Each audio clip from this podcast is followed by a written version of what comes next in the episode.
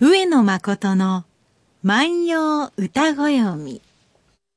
8月3日日曜日。皆さんおはようございます。毎日放送アナウンサーの上田悦子です。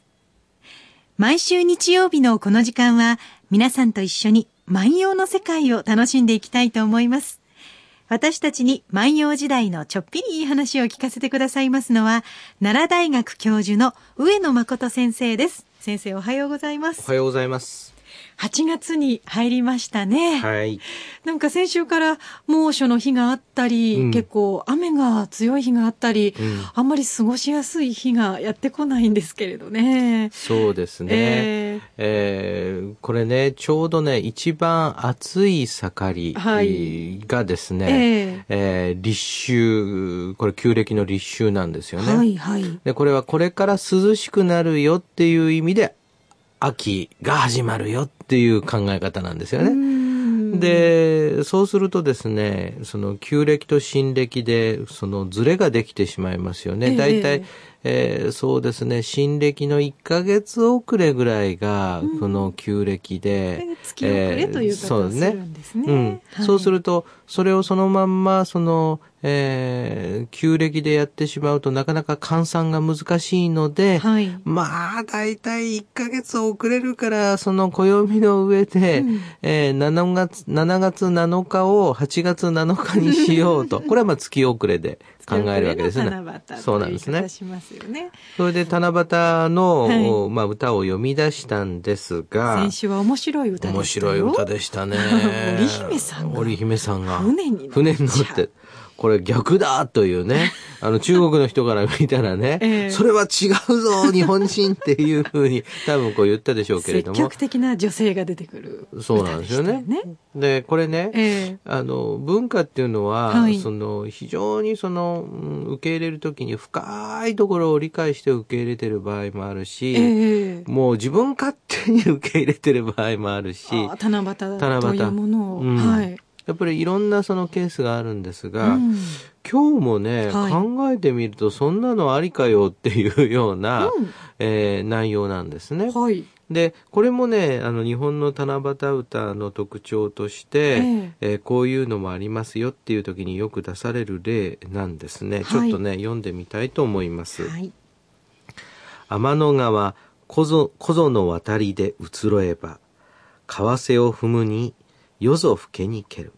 天の川、小ぞの渡りで移ろえば、川瀬を踏むに、夜ぞ更けにける。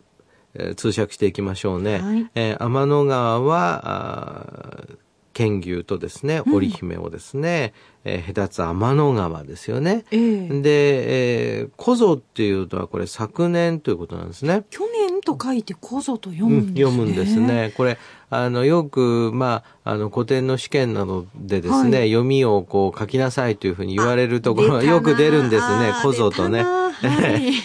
これ、あの、昨年と書いてね、えええー昨年と書いちゃダメなんですよ。こあの、古典の場合はね。これ、あの、こう小僧と書かなきゃいけないとえいうね。えで、えーこぞ今年なんですね。ですから、えー昨年の渡りで、これ渡りでっていうのは渡る場所のことですね。はいえー移ろえばっていうのは移ろうというのは変わるということですよね。うんそうするとですね、この人はこんなことなんですね。まあ、あの、剣牛さんね。えー昨年はここから、あの、川の瀬を渡って、川の浅いところを渡って、うんえー織姫さんのところに行ったなと。はいああ、もう今年もここからあー渡ってね、うん織姫さんのところに行こうと。これ歩いてですよ、川の浅瀬を。船に乗らずに。歩くんですか歩歩くっていうのもあるんですよ。船の渡し場だったらそんなに変わらないだろうなと思ったんですが。これあの、つまり、まあ、その時によってどう、船に乗りたくなければですよ。ええまあ例えば私賃がないとかえー船がないとかね、はいそうするとこう、自分でこう、歩いていかなきゃいけないわけですね。そうするとその場合は深いところに行っちゃいますと大変なことですから、はい浅いところばかりを選べば、なんとか歩いて行けると。うーんそこで去年はなんとか歩いていけたんで、はい。今年も歩いていこうと。うん。で、行ったら、様子が変わってるわけですよ。あれ、去年と違うぞわからないって。そうするとですね、はい。これはあの、浅いところを探していかないと、えええー、織姫さんのところ行けませんので、ええこれ、探し出すわけですよ。はいで、えー、為替を踏むに、えー夜ぞふけに行けるだ。ですから、浅いところはどこだろう、浅いところはどこだって夜中中探していると、ああ、夜が更けていく。年に一度しか会えないのに、っていう。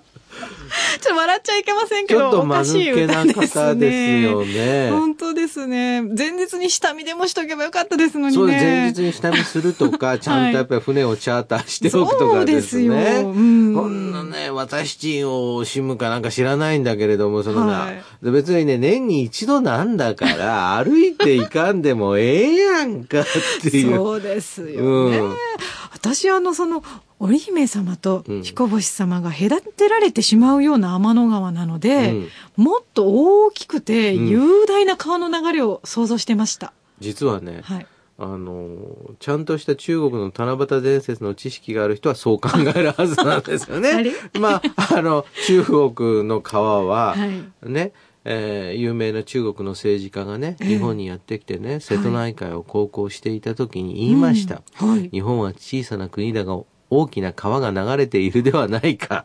瀬戸あ内海。あの瀬戸内海の規模こそ中国のその川の規模だと。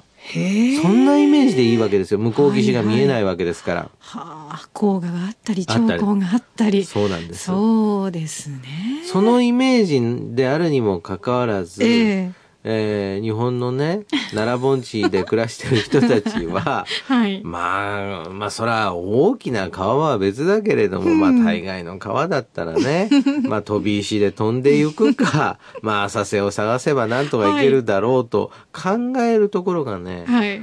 こう、面白い。まあ、文化の違いがここに出てるんですね。そうですね、そうですね。ねその、えー我々ね、例えばこういうことあるんですよね。はいその日本に自転車が輸入されると、ええその自転車の技術を見て、あれだったら、あの、その車輪を使ってうん、人が引いていってもいいんじゃないかって考えて、人力車を作ったりとか。はあつまりあれ自転車の技術がないとはい。人力車の技術っていうのは生まれなくって。そっか、はそういうようなものであったりするわけですよ、なるほど、うん。同じものを見ても、うん。まあ、自分の生活とかと照らし合わせて、うん新たなものが見えてきてるんですね。そうだ、そうなんです。文化の需要っていうのは、ええあの、そういうような、あの、ところが非常にあるんですよね。へうんでこれで考えると、やっぱりね、うんあの、イメージとして自分でこうイメージできるのは何なのか。はい。でもね、世界中にね、結局ね、その、例えば、日本にしかないもの。ええ例えばバレンタインデーとかね。バレンタインって日本に日しかな本にいんですか？しかないです。日本にしかないです。そうなんですか、はいはいはい。なんかバレンタインっていうものだから。ま たアメリカやヨーロッパにもあるんだと思ってましたが、ところがね、はい。今度は逆にその、それが韓国に渡るとね、ええ。その、そのバレンタインデーの時に、ええ。その彼氏や彼女がいない人たちは、はい。そのジャージャー麺を食べる日になったりとかね。え？どういうことですか？真っ黒だから。おお？それは悲しいなっていう悲しいなっていう気持ちを自分のの心の闇を表すためにね。で、だからね、年中行事といってもね、いろんなことあるんですよね。はあ、で、もう一つは、はい例えばこれで、あの、台湾などに行きましたらね、うん8月8日はパパの日。だから、パパ、88だからパパの日。だったり、父の日は実を言うと8月8日だったりするんあーそれでも分かりやすいですね。わかりやすい。で、ん。8月7日ははい。恋人節といって、七夕に合わせてプレゼント交換。ああ、うんあるんですかで、こうこう、やっぱりいろいろこう、時代もあるし、受け入れる側の問題もあって変わっていて、まあそういうのを見てる私から見ればね、はいまあ、その、元をよく知らなくてもね、いいじゃないかと。仕方ないか仕方ないかと。誤差の範囲誤差の範囲だと。これでね、また、その、いじましいじゃないですか。そうですね。足でパチャパチャは歩いてなんとか、それでね、で、この歌が面白いのはね、ええ。その、浅瀬じゃないと渡れないので、浅瀬を探していると、こう、どうしよう、こんな夜更けてって、年に一度しかないのに段取りが悪くて、遅れて本、当。剣牛がやってくるって言うんですよね。想像の世界なのに失敗しちゃったみたいなこと失敗しちゃったっていうね、うん、ことを実際あって、おそらくまあ、こういう歌を読んでいくと、はい。